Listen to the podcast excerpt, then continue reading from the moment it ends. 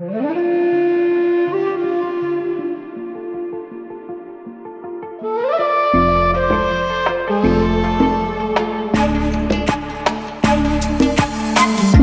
dans Vibration d'amour, le podcast à haute fréquence pour les femmes entrepreneuses décidées à se libérer de leurs croyances et reconnecter à la confiance.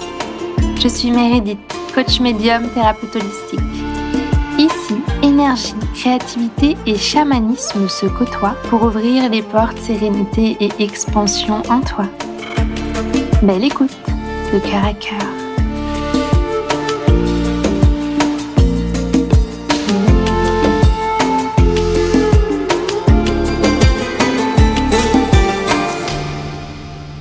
Bonjour et bienvenue à toi dans ce nouvel épisode. Aujourd'hui, on démarre le mois de novembre avec une série d'épisodes autour du chamanisme des animaux totems et de la communication animale. Et aujourd'hui, on commence ce premier épisode en parlant justement du commencement, comment tout a commencé pour moi. Et je vais te raconter mon histoire avec ce dauphin au Mexique, là où tout a commencé. Ça me tient vraiment à cœur de parler de ça pour le mois de novembre puisque je suis du mois de novembre. Donc mon anniversaire a lieu dans le courant du mois et c'est, je pense, ce qu'il y a aujourd'hui de plus précieux pour moi, en tout cas ce qui m'anime le plus. Cette histoire avec ce dauphin et surtout ce qui se cache derrière et ce qui aujourd'hui est un moteur très puissant pour mon évolution personnelle, mais aussi pour l'énergie en tout cas qui se cache derrière le moteur de mon entreprise et de sa réussite.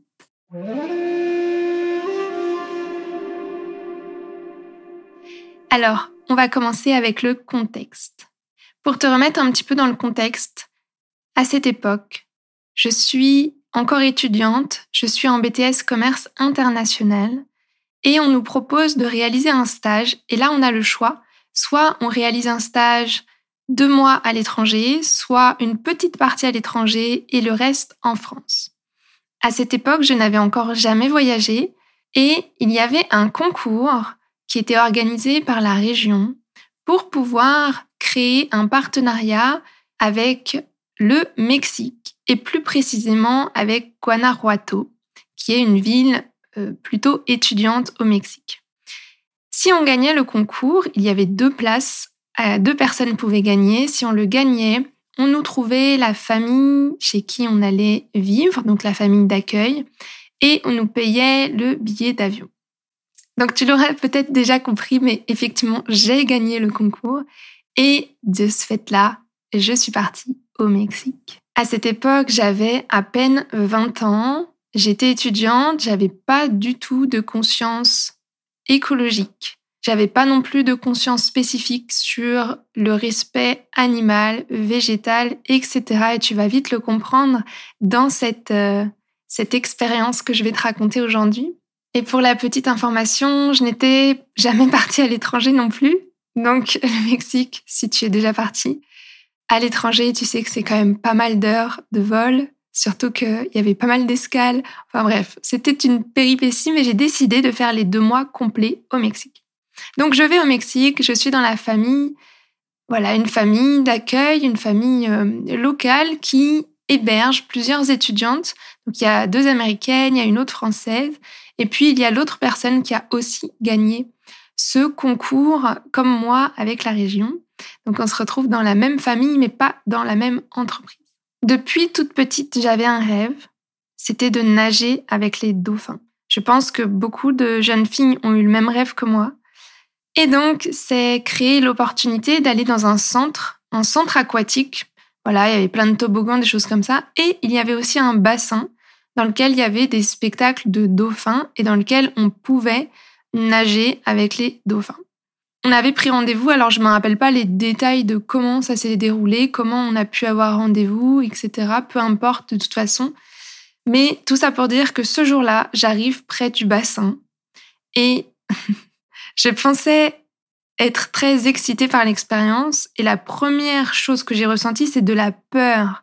J'étais à des années-lumière d'imaginer que j'aurais peur, mais en fait, le dauphin était beaucoup plus grand, beaucoup plus imposant que tout ce que j'avais pu imaginer dans ma vie jusqu'ici. Donc on s'installe, on regarde le spectacle. Et c'est pas simple pour moi d'expliquer cette expérience parce que aujourd'hui, j'ai une mentalité, une vision des choses qui est complètement différente et aujourd'hui, je suis contre les eaux, je suis contre euh, en fait, c'est comme si on m'avait enlevé le voile de l'illusion, tu vois. Et j'ai vraiment conscience de ce qui se passe derrière. Mais en tout cas, à l'époque, je ne l'avais pas. Et c'est justement cette expérience qui a créé le changement dans ma vie.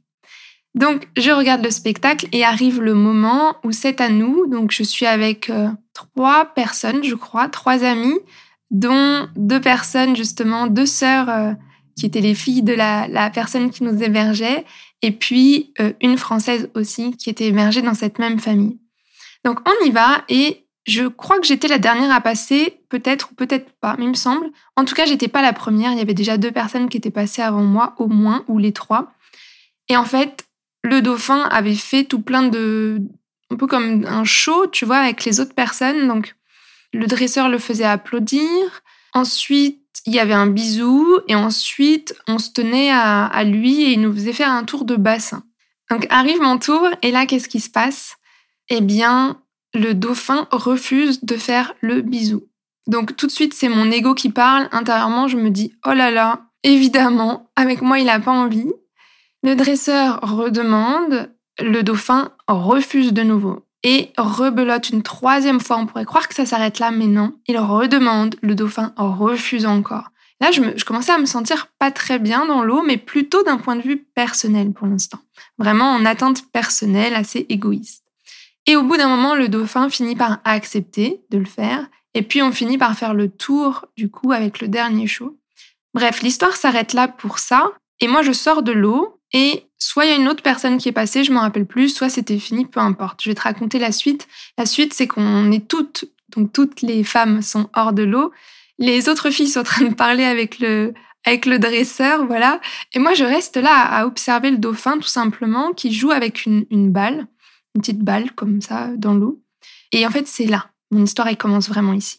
Ici, à ce moment-là, j'ai ressenti ce que le dauphin ressentait. Et c'était d'une, d'une violence et d'une souffrance qui est difficilement explicable avec des mots. Là, ça me remet encore dans l'émotion. Mais c'était extrêmement puissant. Et à ce moment-là, j'ai vu le dauphin qui jouait avec cette petite balle dans ce, dans, j'allais dire dans ce bac, mais c'est un peu ça, dans ce bassin. Et là, en ressentant ce qu'il ressentait et en voyant ce qui se passe, là, j'ai eu un déclic et j'ai pris conscience de ce qui se passait. J'ai pris conscience de l'espace minuscule dans lequel il était et dans l'injustice qui existait en fait dans le fait qu'il soit ici et que c'était absolument pas normal, logique, acceptable qu'il le soit. Et ça, ça a vraiment été le point de départ de toute mon évolution. Mais sur le coup, j'ai pas tout de suite compris ce qui se passait. Il y a quelque chose à savoir qui est important, c'est qu'à ce moment-là, j'ai fait, sans le savoir, une communication animale énergétique et sensorielle. C'est différent de la communication animale télépathique que je pratique aujourd'hui. Je vais t'expliquer au fur et à mesure et sûrement dans un prochain épisode plus en profondeur la différence. Mais c'est simplement qu'à ce moment-là, j'ai pas communiqué, c'est-à-dire que j'ai pas reçu des messages, tu vois, de lui. On n'a pas eu une communication fluide. Mais par contre, il m'a envoyé tout son ressenti. Et donc, il a créé une communication entre nous.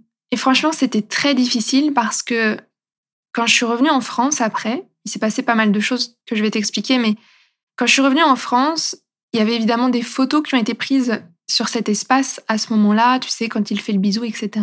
Et je me rappelle que ma mère m'avait dit Ah là là, t'as un sourire, c'est incroyable, t'es vraiment heureuse à ce moment-là.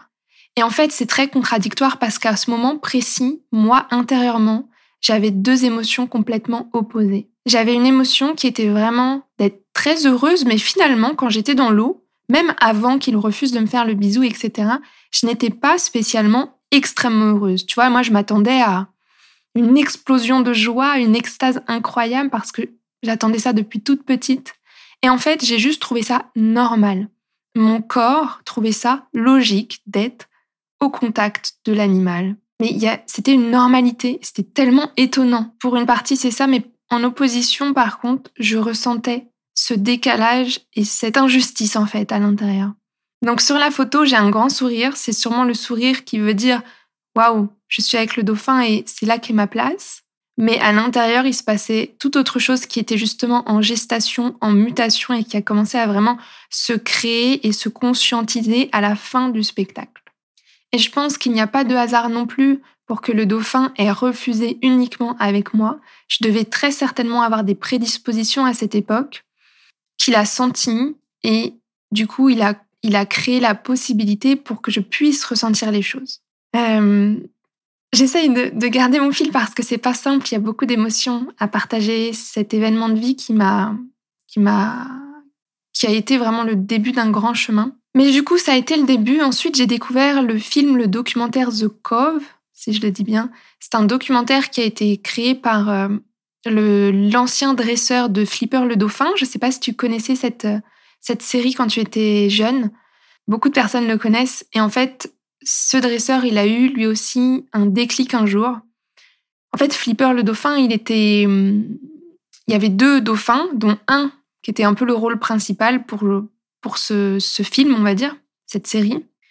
Et un jour, le dauphin était vraiment pas bien et les employés ont appelé le dresseur pour qu'il vienne. Il faut savoir que le dauphin est différent de nous dans le sens où nous, on respire de façon inconsciente, alors que le dauphin, lui, c'est conscient. C'est pas, c'est comme toi, tu vas marcher d'un point A à un point B, bah, consciemment, tu vas te dire je me lève, je marche. Mais par contre, on respire de façon inconsciente. Tu n'as pas besoin de te dire ah là il faut que je respire, tu vois. Ça se fait tout seul. C'est pour ça aussi qu'on peut dormir comme ça, etc. Pour les dauphins c'est différent. Pour eux c'est conscient. Donc ils peuvent arrêter de respirer quand ils le veulent et c'est un effort constant en fait. Et donc ce jour-là, je ne me rappelle plus de son nom, mais peu importe, l'ex-dresseur de ce dauphin est venu. Et en fait, le dauphin a attendu son arrivée.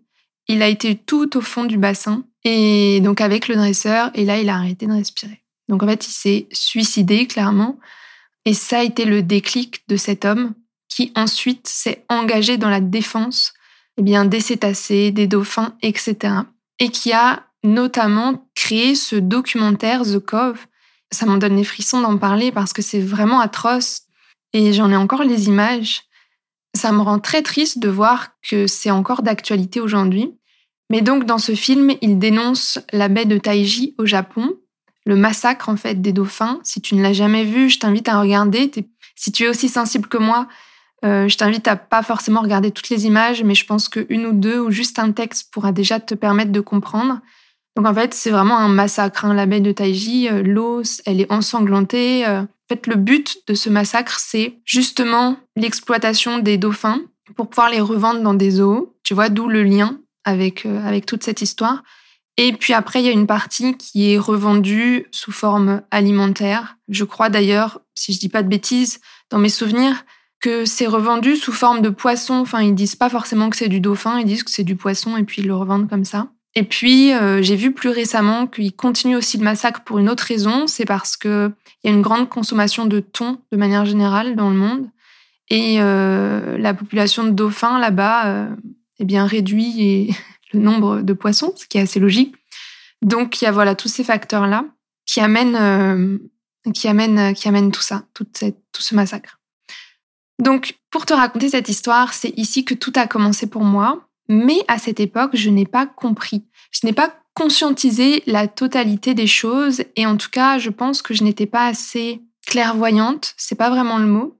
À cette époque, je pense que j'avais trop de croyances, trop peu de lucidité et surtout, je créais trop peu de silence dans ma vie. C'est-à-dire que ma vie était plutôt euh, bien prenante et j'étais pas suffisamment, je pense, en paix dans ma vie, dans mon corps, dans mes expériences passées, etc. Il y avait très peu de moments où je ne faisais entre guillemets rien qui m'aurait permis de peut-être plus vite comprendre les choses parce qu'à cette époque, j'avais pas le recul que j'ai aujourd'hui. Et tu me parles de communication animale, j'avais pas du tout fait les liens en fait. Je les ai faits plus tard et je vais t'expliquer comment. La seule chose que je savais, c'était ce que j'avais ressenti. C'était atroce, je le sentais dans mon plexus, dans tout mon corps, dans tout mon être comme si c'est moi qui étais en train de le vivre, comme si c'est moi qui étais dans un, dans un bocal en fait et qui, qui était enfermé Et, là, j'ai eu énormément de compassion et, j'ai compris en fait à ce moment-là. Et ce jour-là, j'ai décidé, en fait, je me suis fait comme une promesse, si tu veux, ou peut-être que j'ai fait aussi cette promesse à ce dauphin ou à tous les dauphins. En tout cas, j'ai décidé que un jour, j'allais créer mon centre de réhabilitation animale, que j'allais sauver tous les dauphins qui étaient dans des zoos et qu'ils allaient pouvoir reprendre une vie sauvage. Donc à cette époque, j'avais à peine 20 ans. Aujourd'hui, j'en ai 32. Et c'est toujours mon lead, sauf qu'à l'époque, je pensais pas qu'un jour j'aurais une entreprise et etc. et que j'aurais cette conscience que j'ai aujourd'hui. C'est la seule différence parce que ce qui est resté depuis du coup toutes ces années, c'est toujours cette énergie-là. Et c'est ce qui lead complètement mon entreprise aujourd'hui. Au-delà de créer la paix dans le monde, parce que pour moi, toutes les personnes qui sont en paix à l'intérieur d'elles, toutes les parts d'elles, plus de toutes les expériences qu'elles ont vécues, donc avec les autres personnes également, ce sont des personnes qui vont chercher la paix dans le monde. Et donc, à mon sens, si toutes les personnes étaient en paix, eh bien, il n'y aurait plus de guerre en fait dans le monde, ça n'aurait plus aucun sens, plus personne ne serait dans cette énergie-là. Donc, il y a cette part-là qui, continue de bien euh, soutenir mon entreprise, tous les moments où je peux avoir des doutes, tous les moments où ça peut être un peu plus challengeant ou très challengeant. Mais il y a aussi de me raccrocher à ça et me dire, Meredith, rappelle-toi, qu'est-ce que tu as envie de créer? Le jour où tu vas avoir une réussite extraordinaire, imagine tu deviens millionnaire demain, qu'est-ce que tu peux créer? Eh bien, tu auras les ressources financières pour mettre en place un centre, un énorme centre. Et moi, mon objectif derrière ce centre, j'en ai déjà parlé, je crois, dans un ancien épisode, mais si tu débarques ici comme ça, tu sauras, c'est de créer un grand centre dans lequel on puisse réintroduire les animaux qui le peuvent, mais pour ceux pour qui ce n'est pas possible, eh bien qu'ils aient une genre de retraite paisible en fait, loin des foules, loin des spectacles, qu'ils aient quelque chose de serein.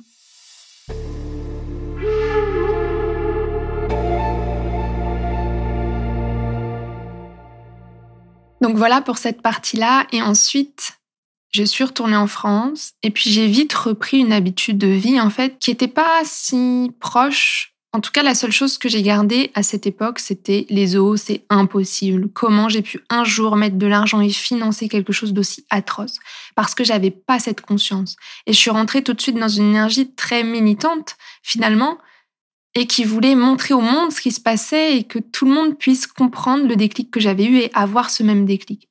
Après, avec la sagesse du temps, j'ai changé et j'ai compris que chacun avançait comme il pouvait avec les ressources qu'il avait, etc. Donc je suis entrée dans une forme de, de sagesse et pas de conflit intérieur, mais ça me tient toujours à cœur que demain les eaux n'existent plus. Et puis il s'est déroulé pas mal d'années et il y a trois ans, en 2019-2020, donc dix ans plus tard quand même, j'ai communiqué sans le chercher avec un groupe de sapins. Donc, je vais parler dans le prochain épisode beaucoup plus en détail vraiment du chamanisme, etc. Mais là, je te, je te parle juste de mon parcours. On, a, on était proche des fêtes de Noël et à ce moment-là, justement, j'ai croisé un camion avec plein de sapins, bah, de sapins coupés quoi, pour Noël, pour mettre dans nos salons avec des belles lumières, etc. Il faut savoir qu'à cette époque-là, J'adorais Noël et j'adorais avoir un sapin. J'étais très traditionnelle dans cette partie-là de ma vie. Et pour moi, c'était un bonheur extraordinaire d'avoir un sapin chez soi. J'avais pas encore la conscience écologique du monde végétal. Et ici, en fait, j'ai eu ma deuxième communication animale, du coup non, mais végétale. Mais en tout cas, une communication énergétique et sensorielle de la même façon que j'avais eu avec le dauphin, mais avec un groupe de sapins. Quoique de mémoire, j'ai eu quand même quelques, quelques phrases, donc la télépathie avait commencé. Mais majoritairement, c'était du ressenti. Et ça a été mon premier Noël sans sapin coupé. Donc j'ai créé tout un petit truc avec du bois recyclé ou d'autres choses comme ça. Ça a été mon premier pas sans sapin. Et puis ensuite, les Noëls d'après, j'ai acheté, euh, c'était des, petits arbres en fait, mais qui, qui restaient vivants toute l'année, quoi, qui, en tout cas, je ne participais plus à couper 20 000 sapins par an pour une fête euh, traditionnelle. Et puis de là, vraiment, toute ma conscience écologique a vraiment fait un grand pas.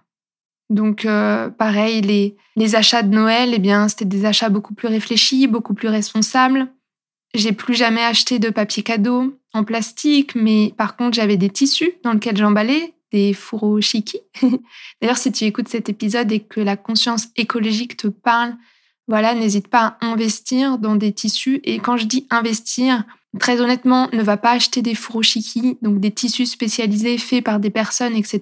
Tu peux très bien aller près de chez toi. Tu vas dans une mercerie, tu choisis des tissus qui te plaisent, tu te demandes à les couper à tel, tel, tel centimètre. Ça coûte pas extrêmement cher selon tes tissus. Et moi, à chaque fois, les personnes de ma famille euh, n'utilisaient pas ce type de tissu, mais euh, je me rappelle de mes nièces à l'époque, elles aimaient beaucoup en tout cas les, motifs des tissus, etc.